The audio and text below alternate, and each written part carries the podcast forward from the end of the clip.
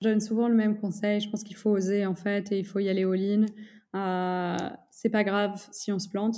Euh, franchement, tu apprends tellement. Moi, si je me plante aujourd'hui, euh, alors ça me fera de la peine, mais par contre, j'aurais appris tellement, tellement de choses et je suis tellement plus parée aujourd'hui pour me relancer, pour, pour rebosser même dans une autre boîte, etc. Donc, c'est pas grave de se planter. Je pense qu'il faut bien se mettre ça en tête.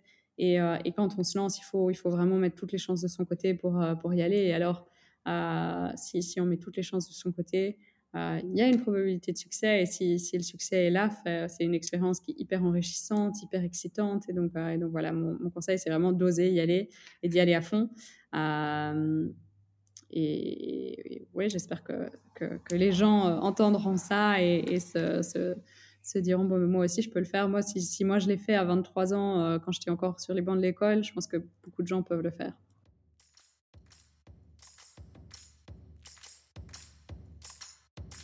Bienvenue sur Comment t'as fait, le podcast de ceux qui veulent comprendre concrètement comment les autres ont fait. Je m'appelle Julien Hatton, je suis cofondateur de l'agence de communication BuzzNative et je vous propose de partir ensemble à la rencontre d'entrepreneurs et dirigeants passionnés et passionnants, pas toujours dans la lumière, mais qui font pourtant rayonner leur structure et leurs équipes. À ces profils au parcours non linéaire, audacieux ou encore atypiques, je n'ai qu'une seule envie, leur poser la question Comment t'as fait? Si vous aussi auditeur, vous rêvez de découvrir les coulisses et le quotidien de nos invités, que vous soyez entrepreneur averti, débutant ou en devenir, abonnez-vous et embarquez avec moi chaque semaine pour des épisodes d'une heure qui vous feront gagner des années d'expérience. C'est parti Bonjour chers auditrices, chers auditeurs. Aujourd'hui j'ai le plaisir d'accueillir Emna Evra, fondatrice de Casidomi, une boutique e-commerce de produits sains qui a pour mission d'accélérer la transition vers des modes de consommation plus sains et respectueux de la nature. Salut Emna Hello, hello alors Emna, je suis ravi de t'avoir sur le podcast. Comment tu as fait les rencontres d'entrepreneurs?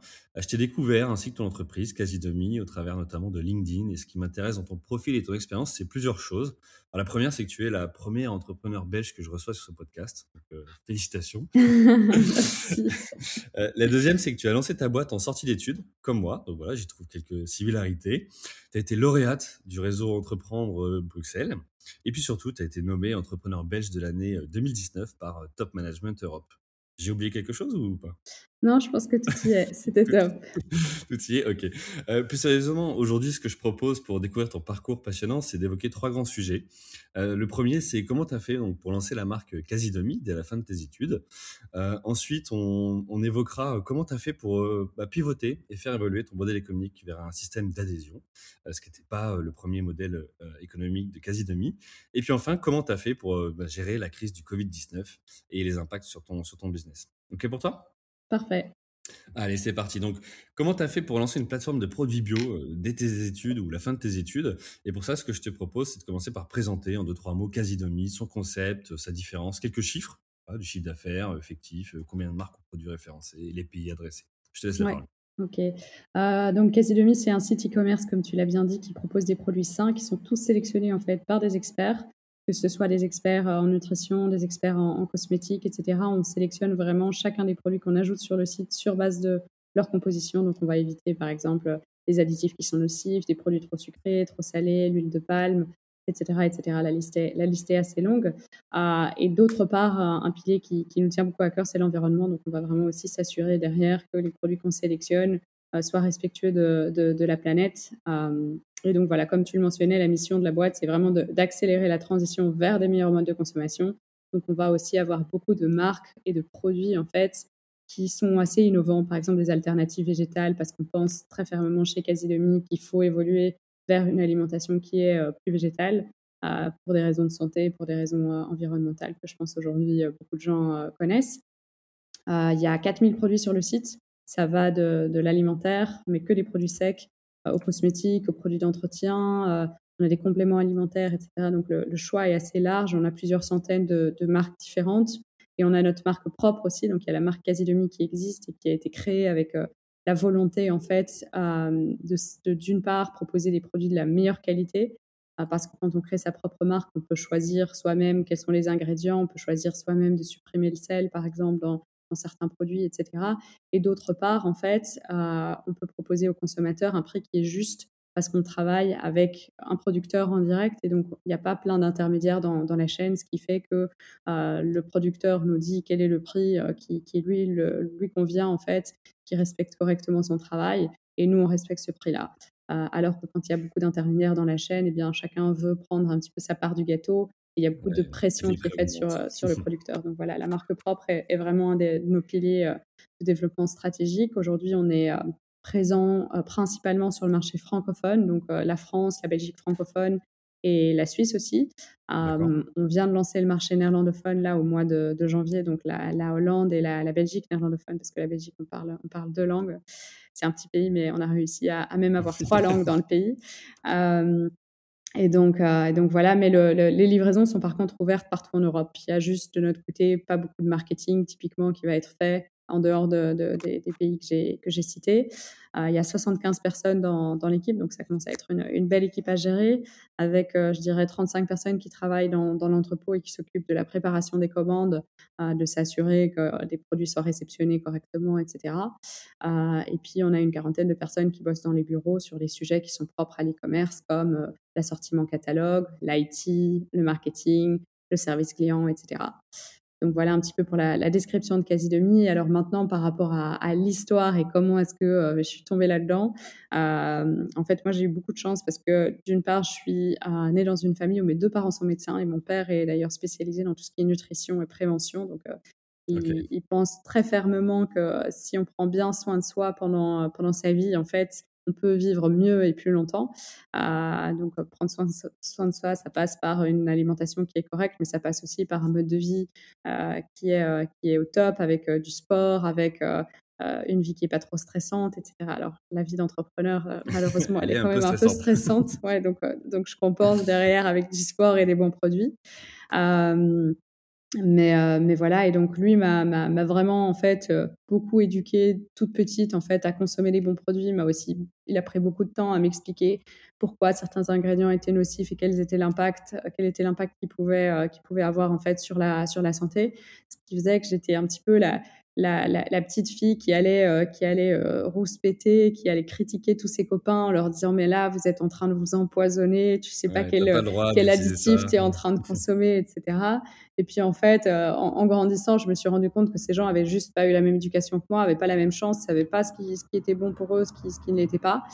Euh, et donc très très vite, en fait, déjà à 18 ans, je me disais j'ai envie de lancer un magasin où on peut fermer les yeux sur ses achats alors à l'époque, on parlait pas encore beaucoup d'e-commerce et donc je pensais, je pensais ouvrir un petit magasin pas très loin de chez moi euh, parce qu'il n'y avait pas de boutique en fait dans laquelle euh, les, produits étaient vraiment sélectionnés sur base de leur composition. En général, on sélectionne les produits sur base de critères comme ils sont bio, ils sont pas bio, euh, c'est des produits qui plaisent, qui plaisent pas aux consommateurs, mais personne se soucie, se soucie trop en fait de l'impact sur la santé ou de l'impact environnemental pour le moment des, des, produits.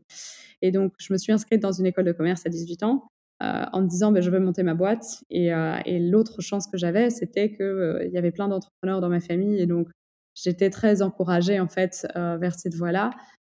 j'avais autant des personnes qui me donnaient des conseils que mes parents derrière, qui, même s'ils n'étaient pas entrepreneurs, ils sont indépendants et donc ils étaient vraiment là à me donner beaucoup de soutien, etc. Et puis forcément, mon père était super fier que, que je me lance, que je me lance là-dedans et que je, continue le travail que lui s'acharne à, s'acharne de faire en fait depuis, depuis, depuis, depuis très longtemps. et donc à 18 ans, je me suis inscrite dans une école de commerce à Bruxelles.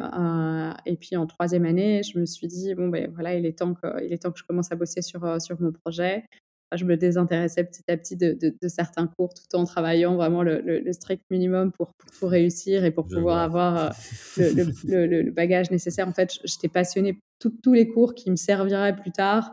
Je me souviens, c'était, euh, j'étais euh, la première à arriver, j'étais sur le premier rang, je, buvais les paroles des, des, profs, etc. Mais par contre, les cours de physique, chimie, etc., là où je voyais pas beaucoup d'intérêt, c'était plus compliqué en fait euh, pour moi de, d'y consacrer beaucoup de temps. Et donc, ouais, j'ai commencé à travailler sur le projet euh, en tout d'abord faisant beaucoup d'études de marché, en discutant pas mal avec des, des, consommateurs potentiels, parce que euh, aujourd'hui, c'est hyper, enfin, ça l'a toujours été d'ailleurs, mais c'est hyper important de construire un produit ou un service pour les clients, pas pour soi-même.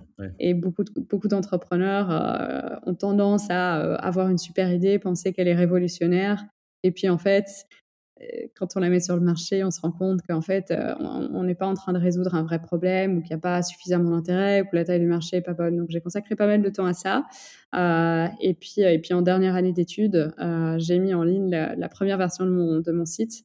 parce que c'est vrai qu'au début, je pensais, je pensais plutôt à, faire à ouvrir un magasin, mais très, très vite pendant mes études, j'ai commencé à me passionner pour tout ce qui était marketing digital. J'ai commencé à prendre des cours de code aussi, etc. Et donc la voie de l'e-commerce, mais vraiment, euh, c'est vraiment ouverte à moi. Et je me suis dit, euh, c'est ça que je veux faire. Je veux avoir de l'échelle aussi. Je veux avoir de l'impact, mais en, ayant de l'échelle.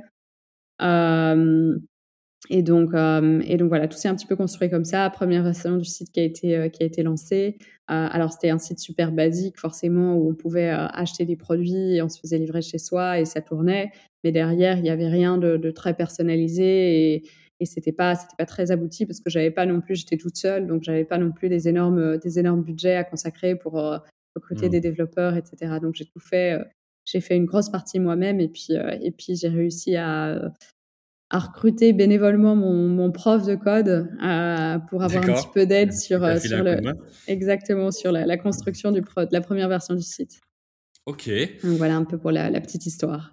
Bon, écoute, euh, alors top, du coup, tu as évoqué plein de choses sur lesquelles je voudrais revenir parce que, voilà, tu, vois, ça a l'air euh, vachement fluide en fait. Quand on t'écoute, on se dit, OK, euh, son parcours, bah ouais, en fait, c'est juste normal. et, et, je trouve qu'il y a plein de choses hyper intéressantes dans ce que tu as dit. tu as évoqué justement le, côté, tu sais, tiens, bah voilà, je voudrais ouvrir un magasin, mais c'était peut-être pas l'époque, tu vois, ou autre. Aujourd'hui, vous, vous avez des, des, des boutiques chez Casidomi ou pas? Non, non, non, on n'a pas de boutique. Il n'y a qu'un site e-commerce. Ok, c'est pas une enfin c'est pas une idée euh, pour la suite ou? Non, on pense parfois avoir un flagship store ou euh, tu vois une boutique un peu iconique euh, sur Paris ou sur Bruxelles, mais vraiment avoir des magasins, non, c'est pas c'est c'est pas notre métier en fait. C'est vraiment quelque chose de mmh. super différent et on pense qu'on peut qu'on peut toucher beaucoup plus de monde en ligne plutôt que via des boutiques. Ok. Et alors, j'ai pas eu le temps de te poser cette question, mais pourquoi quasi demi Ça veut dire quoi? Comment tu as fait pour retrouver le nom? Alors, écoute, ça a été un casse-tête monumental parce qu'aujourd'hui, quand tu crées un nom, bah, il faut que le nom de domaine soit, soit, dispo. soit dispo, il faut que la marque n'ait pas été déposée, etc. Donc, donc franchement, j'ai passé beaucoup d'heures, j'ai sollicité beaucoup de personnes aussi pour m'aider à, à, trouver un nom. Et puis, finalement, c'est euh, toute seule dans mon bureau à, jouer avec Google Translate, euh, avec Google euh, Traduction du coup, que, j'ai fini par tomber sur le, nom quasi demi. Et en fait, j'aimais beaucoup le, nom, le mot comme chez soi en fait. et c'était un petit peu le, c'est toujours aujourd'hui d'ailleurs le, le, sentiment que j'avais envie de communiquer aux consommateurs. J'avais envie qu'ils arrivent sur quasi demi, qu'ils se disent ouais voilà, je suis comme chez moi ici. Euh, je sens que je peux faire confiance dans ce que j'achète, je peux fermer les yeux sur mes achats, etc. Euh, et donc, c'est en jouant sur Google Translate euh, à, traduire comme chez soi dans toutes les langues que j'ai fini par tomber sur le latin.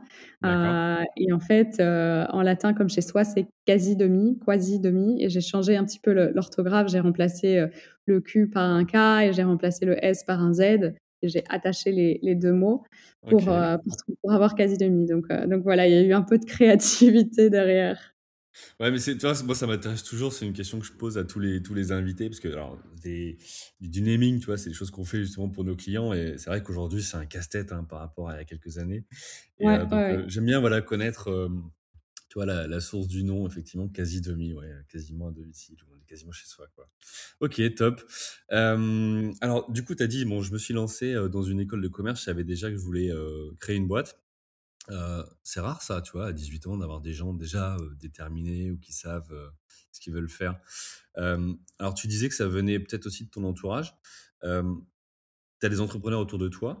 Euh, tu peux nous expliquer un peu ce qu'ils font? Est-ce qu'ils sont dans le même secteur d'activité ou pas du tout? Enfin, Oui, bien sûr. Alors, ils sont pas du tout dans le même secteur d'activité. Euh, j'ai eu euh, mon grand-père, il avait une, une, usine qui vendait des, des jacuzzis, enfin, tu vois, des piscines déjà toutes faites, etc. J'ai un oncle qui, lui, a une boîte d'événementiel et qui organise des salons un peu partout dans le monde. J'ai eu une tante qui a lancé une boîte qui mettait en relation des conférenciers avec des sociétés qui cherchaient justement des, orateurs. donc tu vois des, choses hyper diversifiées. Euh, mais par contre, vraiment un esprit entrepreneurial très fort. Tu vois, c'était des gens qui me racontaient, euh, mon grand-père, le nombre d'histoires qu'il m'a pas racontées, etc. Ça m'inspirait, tu vois. Je me disais, waouh, c'est génial, ça a l'air trop cool. Tu peux faire, euh, faire un peu ce que tu veux. Si tu si as des idées, tu peux les mettre en place. Euh, il y a des challenges. et c'est ils ont, ils ont tous, ils ont tous vraiment lancé des trucs à, à, à succès. Euh, mon oncle, par exemple, il a lancé une très très belle boîte et, euh, et il l'a lancé from scratch tout seul. Euh, avec avec quasi quasi pas de moyens et, et aujourd'hui il a une boîte avec 7 800 employés dans le dans le monde tu vois donc c'est ah aussi c'est aussi des, des, des histoires où quand tu es petit et que tu entends ça, ça te, as un petit peu des étoiles dans les yeux, tu vois. Et quand, quand tu es touché directement par ça, euh, ben, clairement, ça t'inspire à fond. Mmh. Ok. Tu as fait des, des, stages chez eux ou non Écoute, ouais, j'ai fait, j'ai fait un stage. Euh, j'ai fait un stage à Londres chez mon oncle justement. D'accord. Ok. Donc, donc ça, ça a été finalement donc euh, aidant pour euh, pour toi. En école de commerce, j'imagine que tu avais des, des alors, tu as parlé d'études de marché, mais tu avais des, des, projets aussi peut-être à lancer ou autre. Tu étais aussi impliqué dans, dans des assos ou des BDE ou tu vois, pour, pour te faire la main quelque part? Ouais, ouais, ouais. Écoute, euh, j'ai fait deux choses. La première, j'étais dans le club de conseil euh, de, euh, de mon UNIF. Euh, ce qui m'a permis d'être en contact justement avec pas mal de, de chefs d'entreprise, de développer des projets, de voir un petit peu à quoi ça ressemblait, etc. Euh, et puis l'autre chose, j'ai créé une, une ASBL avec des copains euh, où en fait on vendait des, des bouteilles d'eau pour lesquelles les bénéfices étaient reversés à des associations qu'on choisissait. D'accord. Euh, donc ça C'est quoi une euh, ASBL C'est une, euh, une, société sans but lucratif. Je ne sais pas comment on appelle ça en, en France. Ouais, ok. Bah, j'avoue que je ne sais pas trop. On a les associations à but non lucratif, mais les bah sociétés à but non lucratif, je ne connais pas. Ouais, bah, voilà, comme ça comme ça, tu sais qu'en Belgique, euh, ça s'appelle ASBL et donc et donc ouais, c'était aussi une super aventure parce que, j'ai appris à vendre. On devait aller dans des magasins, convaincre, convaincre les vendeurs d'aller mettre nos produits en rayon, on a dû, discuter avec, avec pas mal d'associations qui sont connues comme, UNICEF, Make-A-Wish et cetera pour, aussi, réfléchir à quels étaient les projets qu'on voulait soutenir. donc j'ai appris vraiment à à bosser en fait avec, avec des entreprises, avec d'autres personnes, à euh, être soumise à, de la pression, à des délais, à travailler aussi avec, euh, tu vois, d'autres euh, d'autres associés. Donc, donc ouais, c'était aussi une super expérience. Mmh. Ok. Ah, bah, écoute, c'est toujours intéressant, tu vois, de, voir justement tous ces profils qui peuvent être, alors moi j'appelle ça locomotif, tu vois, moteur dans le sens, bah, tiens, vas-y, on se lance et puis on, on, on, voit ce que, ce que ça donne derrière. justement, les personnes avec qui tu as fait ces, tu vois, cette ASBL et autres, euh, c'était des potes de promo C'était. Euh, ouais, ouais, On, était, on était ensemble sur, euh, sur les bancs d'école, ouais. Ok, d'accord. Alors ça m'amène à la question très, très naturelle de, du coup, comment tu as fait pour trouver ton associé sur Casidomi Écoute, mon associé, c'est aussi mon chéri. Donc, euh, ah, d'accord. Je n'ai pas dû aller très loin. Donc, euh, donc en fait, lui, a, lui m'a beaucoup aidé au début, euh, mais plus, tu vois, sur le côté, il me donnait un petit peu des conseils, etc. Il bossait dans le, dans le conseil. Donc, tu vois, il, sur, les, sur les questions, les grosses questions stratégiques, il me donnait des petits conseils à gauche, à droite, etc. Et puis, et puis assez rapidement, je pense, comme beaucoup de personnes, il s'est lassé du conseil, il s'est dit, j'ai envie de faire quelque chose qui a plus de valeur, j'ai envie de m'épanouir davantage dans mon, dans mon job, etc. Et puis moi, j'avais besoin, j'étais seule et j'avais vraiment besoin de, de quelqu'un pour, euh, pour me pour me pour m'aider en fait parce qu'il y avait beaucoup, beaucoup de sujets euh, mine de rien sur lesquels il fallait travailler. Euh, et donc et donc on, on s'est dit bon bah, pourquoi pas tenter l'aventure à, à, deux? Et donc il m'a rejoint au bout de au bout de deux ans. Euh, et aujourd'hui ça se passe super bien. Ce qui est cool c'est qu'on se fait à 100% confiance. Nos, nos responsabilités sont bien bien définies et, et ouais, ça se passe, ça se passe à merveille. Ok, donc tu as créé la boîte toute seule et au bout de deux ans, donc tu n'avais pas d'associé, tu étais vraiment là pour le coup 100%. Ouais. Euh, ok. Et, euh, et, lui te rejoint. Alors, comment tu fais justement, tu vois, quand tu, tu, tu onboard quelque part euh, ton conjoint ou ta conjointe, tu vois, dans, dans l'aventure pour bah, répartir les rôles, les parts, enfin, tu vois, c'est des, des, sujets quand même ouais. importants. Alors, parfois pas toujours drôles d'ailleurs, mais. Mmh. Ouais, écoute. Mais les parts, en fait, ça s'est fait assez naturellement parce que bon, on était ensemble déjà depuis depuis un certain temps, bien engagés et tout. Et c'est vrai que c'est pas comme si c'est tu vois ton pote qui, qui rentre et là là on est on fait entre guillemets tu vois une personne et et on voit pas trop la différence. Aujourd'hui, on a des comptes communs, etc. Donc ouais, tu mmh tu, tu fais pas trop la différence. Donc franchement, ça, ça a été comme, euh, comme discussion. C'était pas, c'était pas trop, euh, trop compliqué. Euh, par contre, les rôles, ça, c'est, ça a été un gros sujet parce que ben, moi, en fait, je faisais tout à l'époque. et donc, au début, il a repris les choses qui étaient les plus faciles à reprendre comme tu vois la finance, la compta, là où moi je continue à gérer toutes les activités logistiques, le marketing. Puis à un moment ça faisait beaucoup pour moi, là où lui avait un peu des, des, activités, si tu veux, annexe, tu vois, et où il jouait plus un rôle euh, un peu consultant. Et en fait, assez rapidement, moi, j'ai eu besoin d'aide sur d'autres sujets et lui a eu aussi envie de s'impliquer davantage dans le, dans le business. Et donc, euh, lui a repris une partie du marketing, moi j'en avais une autre, moi j'avais l'IT, euh, lui a repris la logistique, mais c'était pas hyper bien défini. On restait mmh. impliqués tous les deux à, dans beaucoup de meetings. On a mis en place un middle management assez, assez vite aussi. Et tu vois, même pour les, les managers, c'était pas forcément toujours évident de savoir qui prenait les décisions, vers qui se tournait, etc. Et donc, c'est seulement il y a un an, en fait, qu'on a fait un gros travail où on a mis sur papier les trucs qu'on aimait, les trucs qu'on aimait moins, euh, les trucs qui avaient du sens, etc. Et où on s'est dit, bon, ben, Emna, toi, tu t'occupes euh, de toute la partie front, tu t'occupes de toute la partie client, en fait. Et Alain, tu t'occupes toutes les opérations euh, et toute la partie stratégique financière derrière. Et donc, mmh depuis qu'on fait ça, là, ça fonctionne vraiment bien. C'est clair pour nos équipes, c'est clair pour nous deux. On ne se marche pas sur les pieds. Si à un moment il y a un désaccord, ce qui peut arriver, hein, tu n'es pas toujours d'accord sur tout, ben, on sait qui tranche. Et donc, je pense que c'est indispensable de faire ça, que ce soit euh, en couple, que ce soit avec des potes, que ce soit avec euh, ses employés, etc. À un moment, c'est vraiment important de faire cet exercice.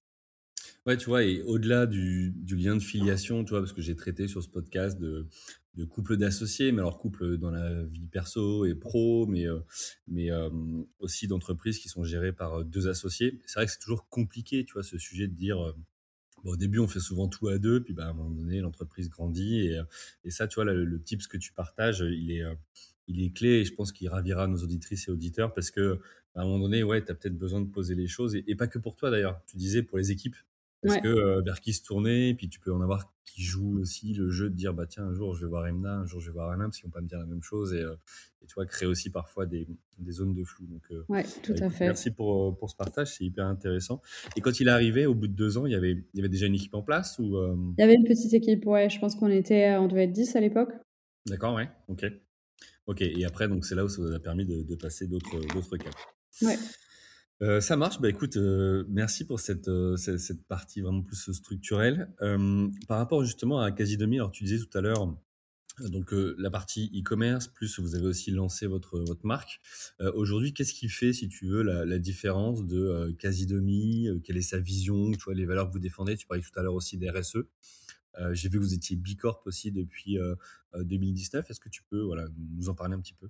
Oui, écoute, nous, on a trois piliers qui sont hyper importants. Le premier, c'est la santé. Et vraiment, je pense que la plus grosse différence, c'est notre sélection de produits. C'est le fait qu'on est intransigeant sur ce qu'on qu'on ajoute sur, euh, sur le site et que vraiment chaque personne peut faire confiance dans ce qu'on vend. Que nous, on y consacre beaucoup, beaucoup de temps. C'est pas forcément toujours quelque chose, tu vois, qui, qui se voit d'ailleurs, mais derrière, il y a vraiment euh, une équipe experte qui va, qui va s'assurer qu'on ajoute les bons produits et s'il y a des changements de composition, ça peut, ça peut arriver qu'on supprime certains produits, etc. Donc, euh, l'offre euh, et l'aspect éducatif de Quasi sont, sont deux gros atouts. Et quand je dis éducatif, c'est aussi parce que part du principe que tout le monde ne sait pas quoi consommer, tout le monde ne sait pas comment utiliser les produits, etc. Donc, euh, on guide beaucoup les consommateurs avec du contenu, que ce soit des articles de blog, des recettes, des filtres, etc., pour justement se simplifier la vie en fait et, acheter en, toute simplicité. Donc ça c'est la première mmh. chose. La deuxième chose c'est l'environnement. Euh, comme tu l'as dit, on a été euh, on a été certifié Bicorp et, et ça a été une, vraie volonté. On l'a fait assez tôt de notre part, avant même que de notre côté, avant même que euh, le mouvement Bicorp commence à être répandu en France, parce qu'on s'est dit on a envie en fait de de s'assurer qu'on pense à tout et, la certification Bicorp pour ceux qui, qui qui l'ont fait, ils savent que, euh, en fait, en, remplissant les, formulaires et en, parcourant tout ça, tu te rends compte qu'il y a plein de choses auxquelles tu n'as pas pensé, en fait. Et nous, on avait vraiment envie de, s'assurer que on soit intègre dans tout ce qu'on fait, autant en interne qu'en externe. Et donc, ça nous a permis de mettre en place beaucoup, beaucoup de choses. Euh, et puis, euh, puis au-delà, au-delà de tout ça, on est, on est une boîte qui, met vraiment l'environnement au cœur de ses priorités. C'est pas toujours simple parce qu'il y a parfois des compromis à faire. Il y a des choses qui sont pas parfaites. On reste un, on reste un site e-commerce, mais derrière, on essaie vraiment d'avoir un impact qui est réduit et ça passe par travailler avec des, des matériaux qui sont recyclés, recyclables. Ça passe par, nous, on compense par exemple toutes nos, toutes nos livraisons. Alors, certains diront que c'est pas suffisant et, on le sait, c'est pour ça qu'on va au-delà. On pousse nos fournisseurs à le faire aussi. Euh, on, va broyer par exemple tous les, tous les packaging euh, des fournisseurs pour les réutiliser dans les commandes. Il y a beaucoup, beaucoup de choses qu'on essaie de faire et qu'on continue en fait aussi à, mettre en place euh, un, petit peu au, un petit peu au quotidien. Et le dernier, c'est le service client où une, des, une des valeurs chez Cadidomi, c'est le wow. Et en fait, ce qu'on veut, c'est que chaque interaction avec Quasi Demi soit waouh, soit pas juste satisfaisante et que chaque personne se dise en fait là, euh, on a répondu super vite à mon message, j'ai eu ma commande hyper rapidement, euh, l'équipe est, à l'écoute et, est là pour euh, répondre à chacun de mes chacun de mes problèmes ou chacune de mes questions. Donc, donc voilà, on, pense vraiment que c'est hyper important en fait de mettre le client au centre, non seulement en proposant un, service qui est qui est tip top, mais aussi euh, au centre de toutes nos décisions. Et donc, systématiquement, on, pense consommateur, on fait les choses pour le client, on ne les fait pas pour nous. Et donc, on, va vraiment réfléchir, en fait, dans chaque décision qu'on prend, à, quel va être son impact pour, euh, pour le consommateur final.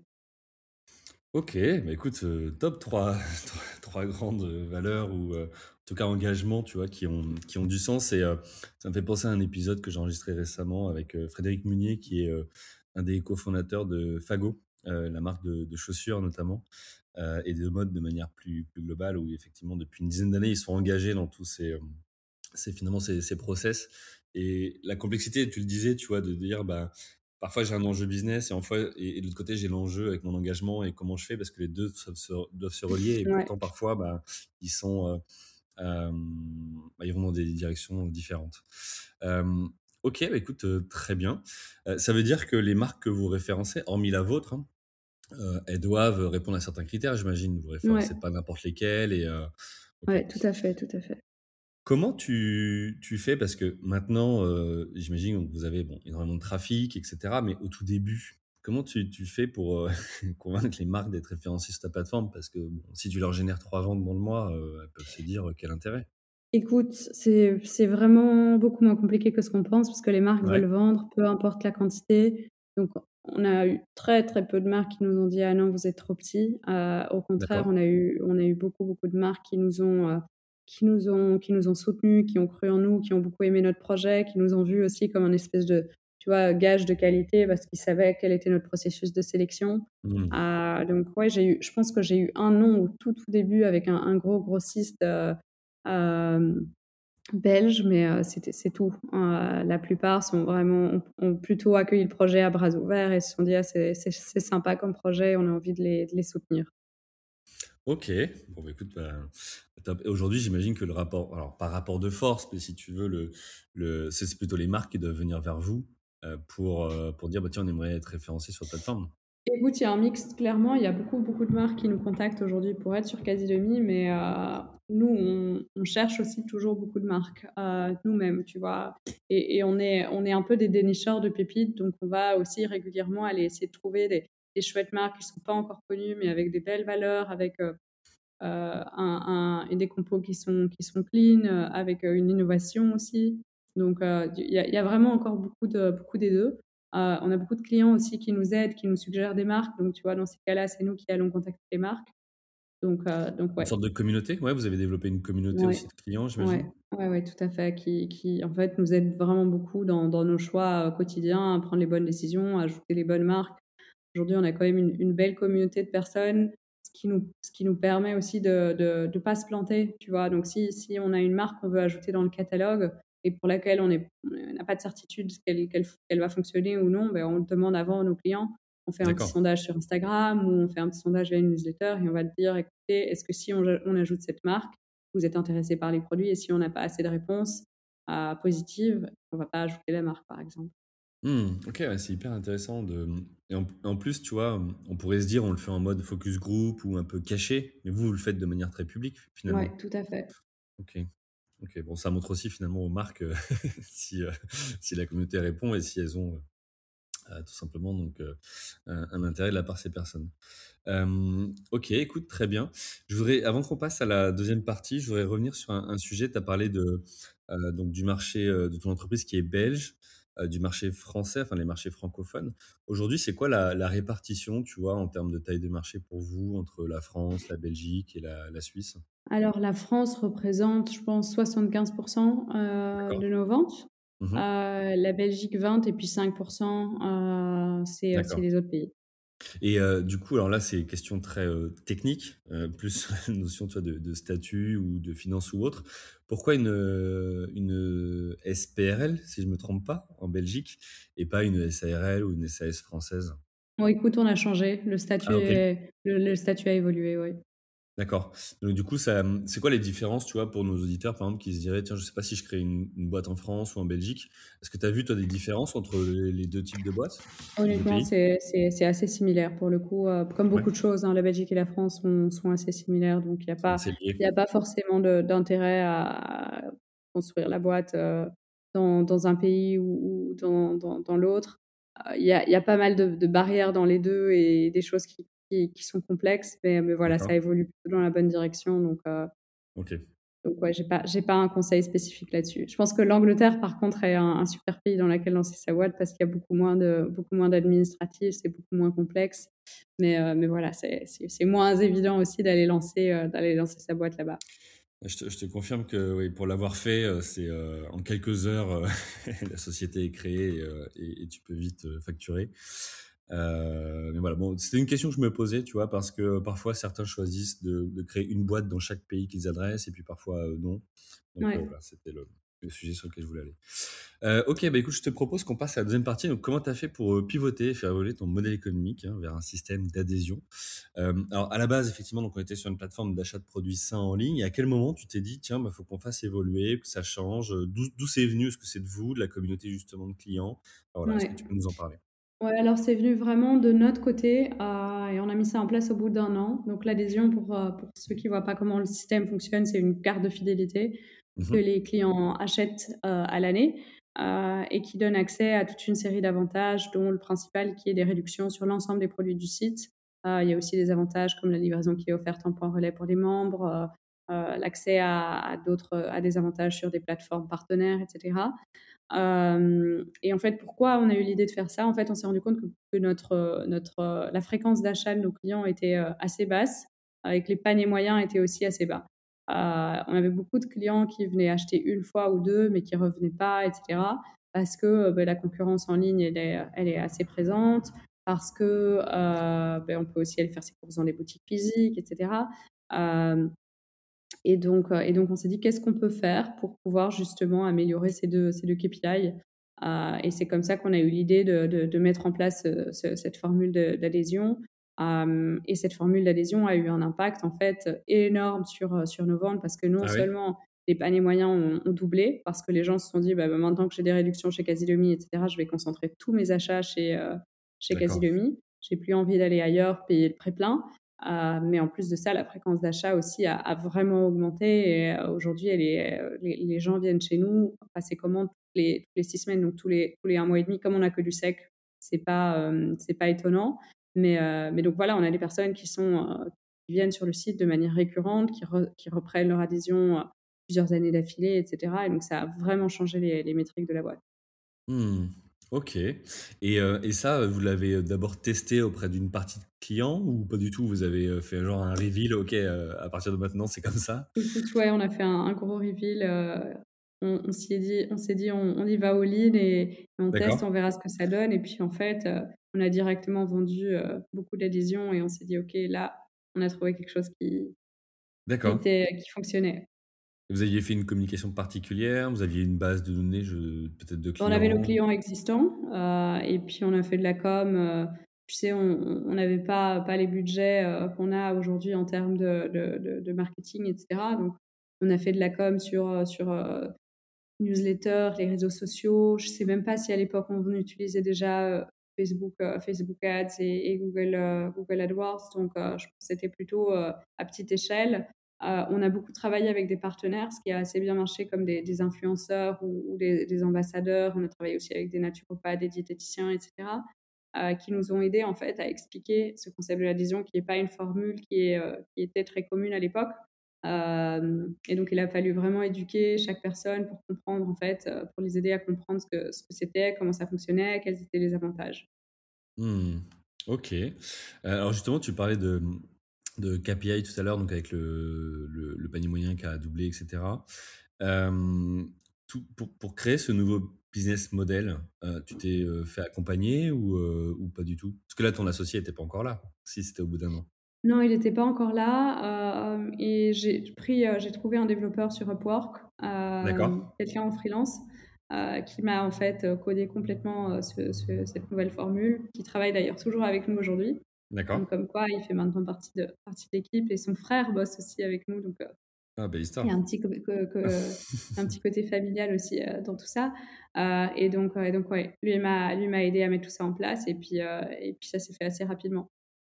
Ok. Et euh, alors là, d'un point de vue, tu vois, plutôt euh, marque que vous référencez, t'as pas eu des soucis avec des marques qui disaient, bah, nous, euh, on n'a pas envie de donner des réductions, par exemple, et là maintenant vous proposez de, de, voilà, jusqu'à 50% sur nos prix Si, si, on en a eu. on a eu plusieurs marques qui sont revenues vers nous en disant, ah oui, nous, on préfère pas que nos produits soient proposés à prix réduit, etc.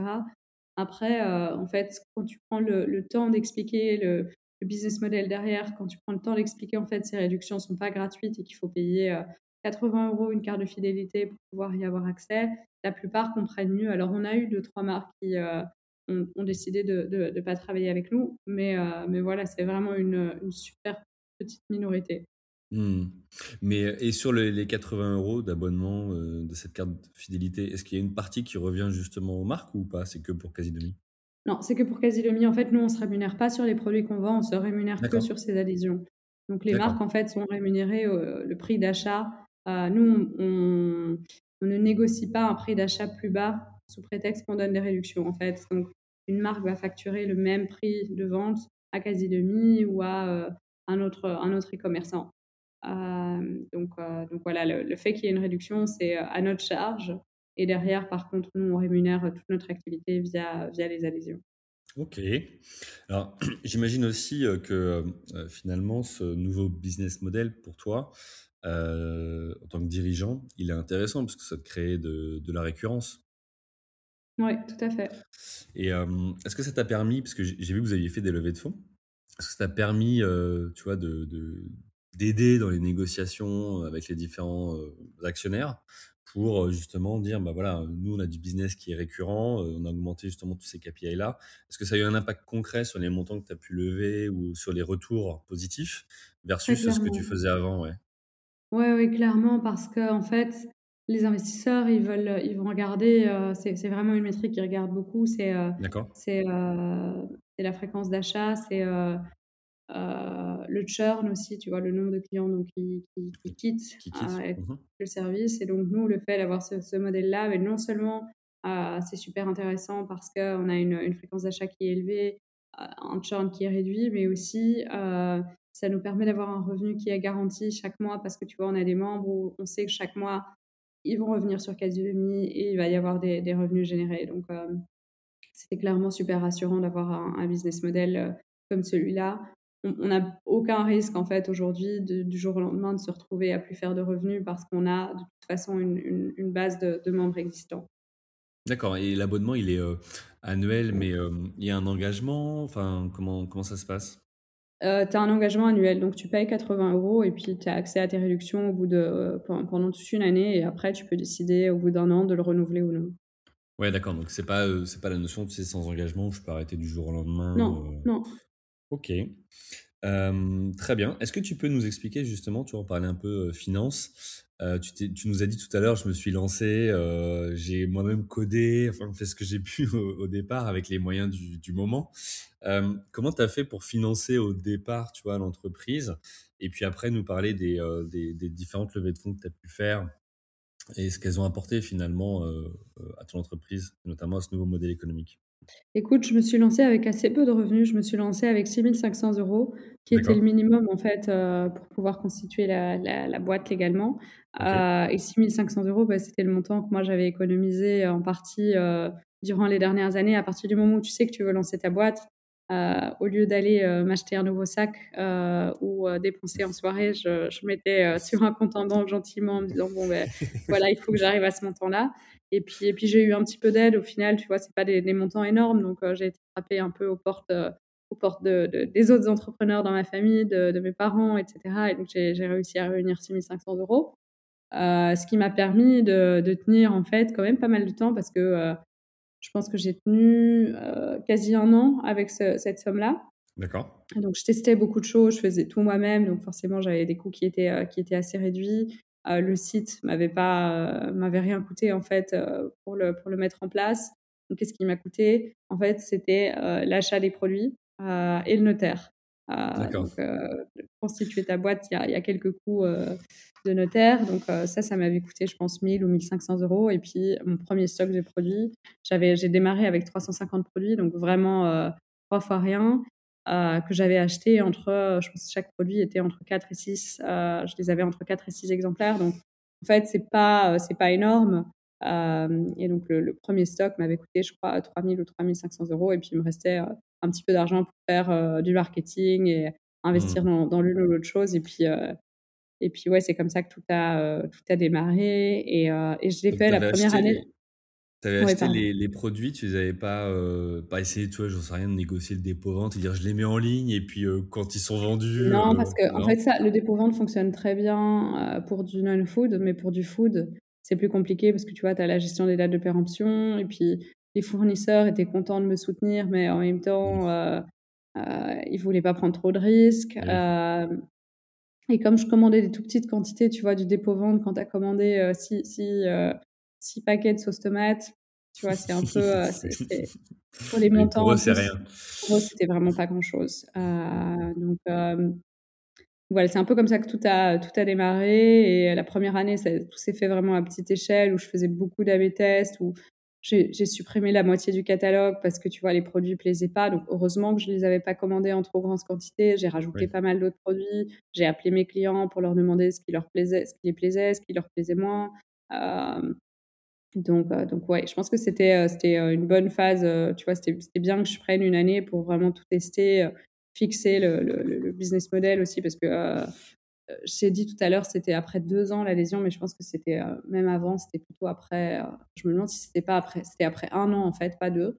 et donc, et donc ouais, j'ai mis ça en place, tu vois, après avoir réalisé que les paniers moyens étaient financièrement trop bas et que la mmh. fréquence d'achat était aussi trop faible.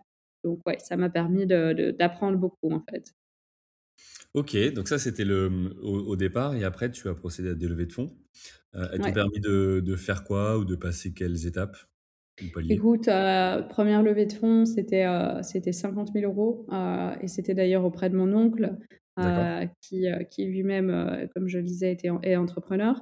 Euh, c'était 50 000 euros. Et en fait, je suis venue le voir en lui disant, bon, ben voilà, je, je veux mettre ce système d'adhésion en place. Euh, je pense que ça va cartonner. Euh, voilà d'autres concepts qui l'ont fait et voilà euh, ce que ça a donné, etc. Mais maintenant, j'ai besoin d'un développeur pour m'aider. J'ai besoin d'aller à un, level supérieur. Et donc, ouais, il a investi 50 000 euros. Donc ça, ça a été ma, première levée de fonds. Euh, et c'était vraiment pour mettre en place euh, cette adhésion et le faire, le faire un peu connaître, investir un peu davantage en marketing. Et puis après, la seconde levée de fonds, ça a été euh, pour, euh, pour développer, pour passer de nouveau à accélérer encore un bon coup, internaliser notre logistique qui était sous-traitée jusque-là auprès d'un prestataire externe.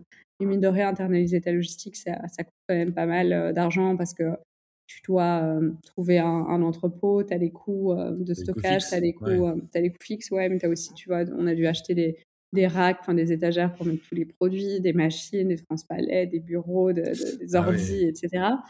Euh, et puis la der- dernière levée de fonds, c'était là au mois de, au mois de décembre. Et le but, euh, c'était euh, d'une part de développer le marché néerlandophone, comme j'ai mentionné, et Mhm. d'autre part de développer notre, notre marque propre.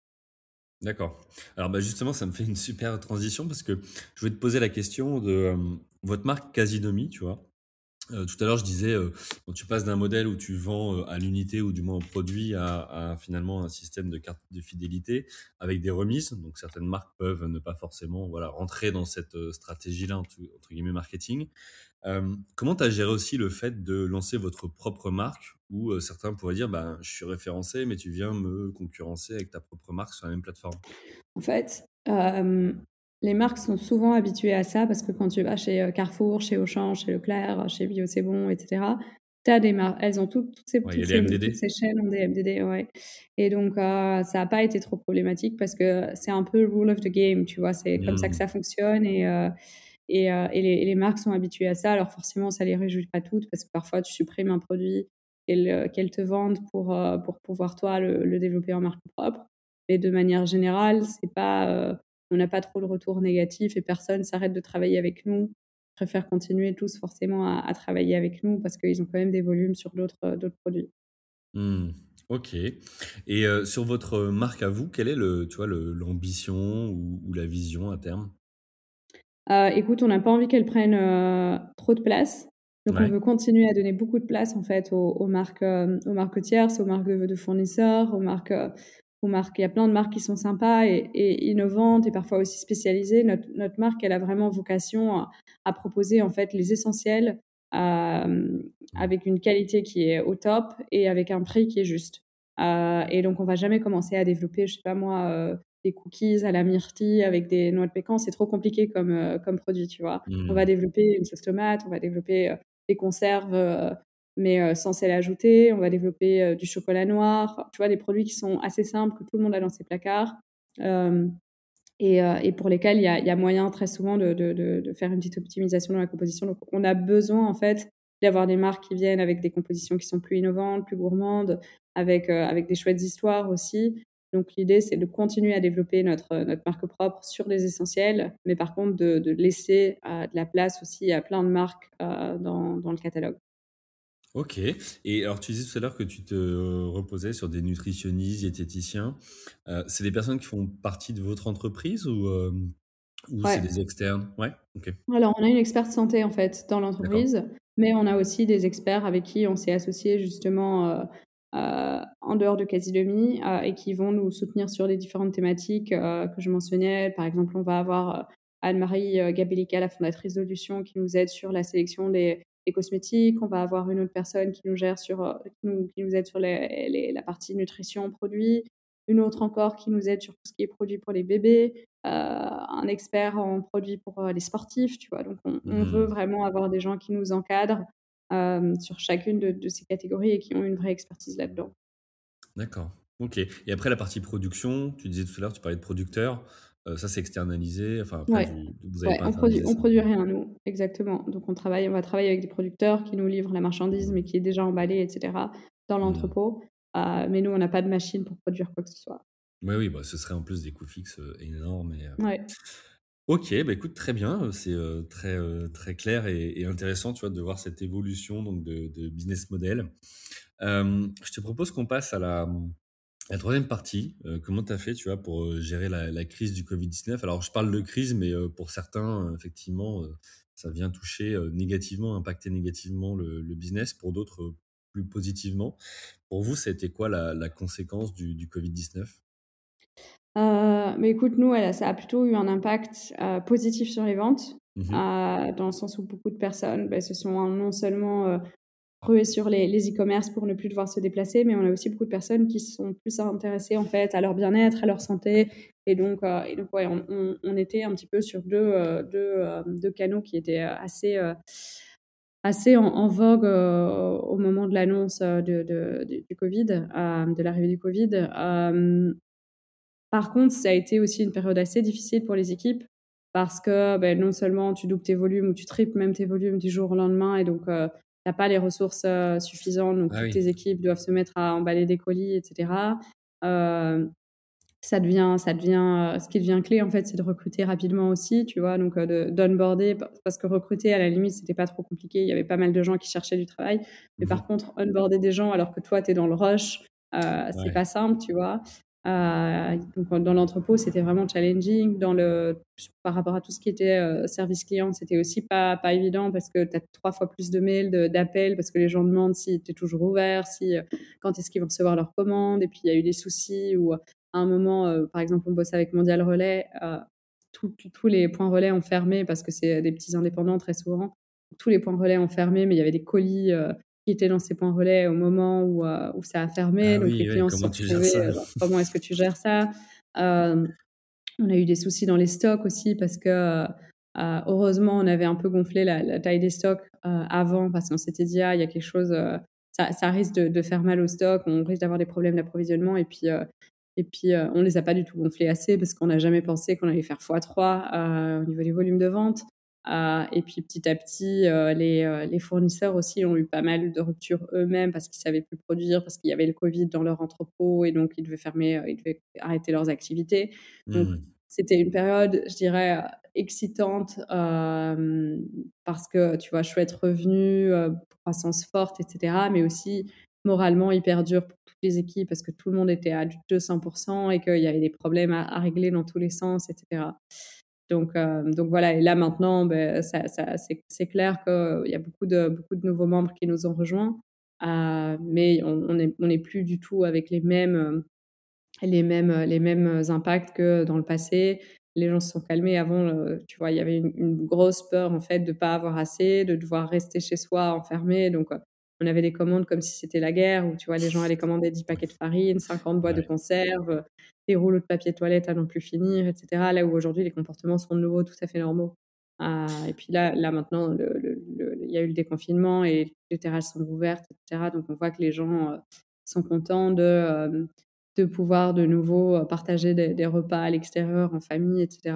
Ce qui est aussi challenging pour nous parce que tu vois, on a grandi beaucoup la taille des équipes. Mmh. et aujourd'hui, on se retrouve avec des ventes qui sont beaucoup plus basses en fait que eh ce qu'on faisait il y a, il y a deux, trois mois. Donc, euh, donc voilà, on a appris, je pense, euh, le, gros apprentissage, c'est la flexibilité, il faut être réactif, euh, il faut pouvoir s'adapter rapidement. Quoi. Oui, parce que là, c'est ce que je comprends, le vrai enjeu, c'est ça, c'est comment rapidement tu fais grandir l'équipe pour répondre à cette bah, évolution hein, de, commandes, mais en même temps, maintenant que tu as, intégré toutes ces équipes, si tu n'as plus le volume derrière, Qu'est-ce que voilà, qu'est-ce que tu peux donner à faire à ces, Écoute, ça, ça, va peut-être, ça va probablement revenir. C'est aussi là, c'est, une période où tu vois, c'est les vacances. C'est une période. les vacances sont de toute façon plus calmes chez nous. De, chaque année, euh, les gens commandent moins parce qu'ils sont à, l'étranger, etc. Mais tu as aussi le, déconfinement. Et même moi, tu vois, euh, avant je mangeais 7 euh, jours par semaine chez moi. Aujourd'hui, c'est plus la même chose. Oui, et puis tu as le temps, tu, tu veux euh, effectivement des produits sains, tu as le temps pour cuisiner, enfin voilà, tu te réintéresses à. Enfin, moi, le premier, je suis mis à cuisiner davantage. ok, et alors j'ai pas suivi en Belgique justement, vous aviez eu par rapport à la France, tu vois, des, des restrictions différentes ou pas? Tu vois, je, je, parle, je pensais à ton entrepôt, ou peut-être que c'était aussi plus compliqué pour ton équipe parce qu'ils pouvaient peut-être pas venir à l'entrepôt pour travailler, ou alors fallait venir mais dans certaines conditions? Comment ça s'est passé? Écoute, euh, je pense que c'était un tout petit peu plus relax qu'en France, mais c'était quand même vachement similaire.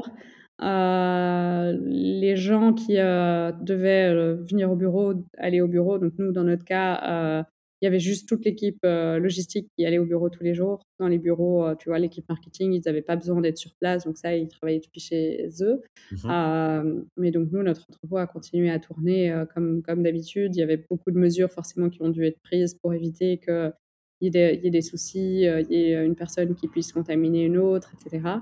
Euh, mais, euh, mais voilà, les, les, mesures étaient assez, assez souvent les mêmes. Et en général, quand il y avait une annonce de Macron en France, deux jours après, il y avait la même qui arrivait en Belgique. Donc, on voyait d'abord la grosse, le gros pic français, et puis on a, comme la Belgique est un peu plus petite, il y avait un pic un peu plus léger deux trois jours après. Et, et, tu vois, par exemple, je discutais la dernière fois avec un entrepreneur qui, qui disait heureusement que dans leur entreprise, tu vois, tout le monde avait déjà des ordinateurs portables. Je pense à ton équipe marketing. Est-ce que vous, c'était déjà le cas ou pas Oui, ouais, ouais, ouais. C'était déjà le cas. Tout le monde, en fait, tu vois, on est aussi dans un truc, on a un e-commerce, donc c'est vachement digital, donc tout se fait en ligne. Donc l'équipe s'est assez facilement habituée, euh, assez vite habituée en fait à, gérer euh, à distance. Euh, tout le monde bosse sur, sur des ordis portables depuis toujours. Donc, je je pense qu'on a eu aussi un peu de chance de ce côté-là. Mmh. Et justement, télétravail, c'est euh, tu vois, c'est un sujet en ce moment où euh, les équipes et les entreprises se posent la question de quel rythme on va faire, est-ce qu'on va tous revenir au bureau ou pas. Ouais. Vous avez déjà acté ou échangé Écoute, avec l'équipe sur le sujet? non, on n'a pas encore acté. Là, on a, euh, on a suggéré aux équipes de revenir au moins deux jours par semaine au bureau, ce Mmh qui est fait, tu vois, et on voit quand même que allez, l'ambiance est, tu vois, c'est chouette de pouvoir te retrouver de nouveau en équipe, etc. Et en fait, les gens se sont un peu habitués au home working et à être tu vois, chez soi. Et c'est vrai que quand tu t'habitues, en fait, t'as presque plus envie de venir au bureau parce que bah, tu as moins de temps le matin, euh, tu passes plus de temps dans les transports ou dans ta voiture, euh, tu es obligé de t'habiller, euh, tu vois, euh, de te maquiller, etc., etc., pour, pour ceux qui se maquillent. Mais, mais là, maintenant, en fait, on voit qu'à partir du moment où ils viennent, ils se réimprègnent un peu dans, dans, dans l'ambiance, etc. En fait, ils se rendent compte que c'est génial de pouvoir communiquer, de voir des gens et tout. Donc, on a de plus en plus de gens qui viennent au bureau mais on n'a pas encore, euh, on n'a pas encore défini des mesures très strictes. Comme beaucoup de boîtes, tu vois, beaucoup de boîtes donnent déjà de la visibilité en disant, ouais, voilà, en septembre, c'est comme ça que ça va se passer. Mmh. On l'a pas encore fait chez nous. Euh, donc on verra un petit peu. Par contre, on a recruté pas mal de personnes euh, dans d'autres pays pendant euh, le Covid. Donc il faudra voir aussi comment, tu vois, on, on gère avec le fait qu'il y ait des personnes qui sont dans différents pays. Oui, c'est un vrai sujet. ça. Quand tu dis d'autres pays, c'est lesquels? Ben, on a pas mal de personnes en France, mais tu vois, la France, c'est un grand pays. On va avoir des gens à Paris, on a des gens qui sont euh, à Marseille, des gens qui sont à Avignon. Donc, euh, tu peux plus réunir toutes ces personnes euh, tous les jours à un même Ah, endroit. Donc, euh, ouais, Ok. Alors justement, tu parles de, de Paris, on parlait de Bruxelles tout à l'heure. Toi, tu, tu partages ton temps entre les, les deux pays, c'est ça? Il y a une ouais. organisation particulière? qu'est-ce qui fait que tu es entre les deux pays? Bah, écoute, déjà parce qu'il y a certaines, heu, certains employés qui sont, heu, qui sont en France, Mhm. hem et je pense que c'est hyper important, tu vois, que moi je sois aussi avec, avec les équipes des 2 côtés. On a, heu, des agen des agences de presse dans les 2 pays aussi avec qui, bah, tu vois, rencontrer les journalistes et cetera, c'est toujours plus sympa quand c'est en présentiel. On a pas mal de partenaires aussi dans les 2 pays. Mhm. Donc ouais, franchement, c'est, et puis moi j'aime bien j'aime bien aussi, j'adore Paris, j'adore Bruxelles.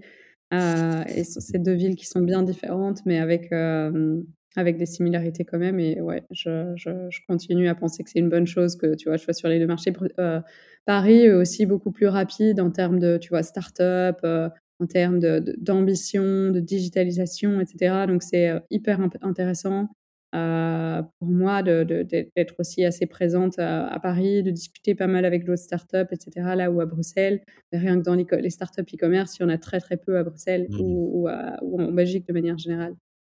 Oui, c'est pas le même paysage euh, Ouais, entrepreneurial ou startup. exact. euh. Ok, euh, bah écoute, on arrive à, à la fin de, de cet épisode. Euh, avant de conclure, est-ce que tu peux euh, nous partager, euh, vois, quelle est l'ambition de Casidomi à terme et puis euh, comment tu, tu comptes y arriver? Écoute, nous, on veut continuer à avoir de l'impact. Nous, on fait pas les choses euh, euh, juste parce que, euh, tu vois, on veut de la croissance, on veut du revenu, etc. Moi, tu, l'as vu, j'ai lancé le, projet suite à un- une problématique qui me tenait beaucoup à cœur, qui était la santé des gens, qui était aussi l'environnement. Et donc, j'ai envie d'avoir de l'impact, en fait. Et c'est clair que si tu es présente juste dans un pays, que tu fais des choses à petite échelle, etc., ben, tu peux pas avoir euh, de, du vrai impact. Alors, tu as un petit impact, c'est mieux que rien. Mais aujourd'hui, moi, je suis convaincue que les gens doivent changer leur mode de consommation euh, parce que soit ils polluent trop, soit parce qu'on est en train de se, détruire et, de, se faire du, mal à notre santé, etc. Donc, on veut continuer à grandir, que ce soit en Belgique, en France ou, sur d'autres marchés. Donc, on veut, vraiment aller conquérir pas mal de nouveaux pays. On veut continuer à à répandre le message, à proposer nos produits, à proposer des produits qui sont euh, d'une bonne qualité, etc. Ça passe par notamment euh, le développement de notre marque propre. Mhm. Euh, donc voilà, on va, on va essayer de, de continuer à faire pas mal de bruit dans les prochaines années. Ok, bah écoute, très bien. Euh, donc du coup, euh, de ce que je comprends, continuer à avoir de l'impact tout en étant rentable, c'est le cas d'ailleurs ou on parlait de levée de fonds? Là, on n'est pas encore. Euh, c'est le, le, le but, c'est de l'être, euh, de l'être prochainement. Euh, mais là, on n'est pas, on l'est pas encore. Euh, on a plutôt justement investi beaucoup dans la croissance de la boîte pour justement atteindre une taille qui fait que on soit présent dans plusieurs marchés. Et donc la, la profitabilité n'a pas directement été la priorité.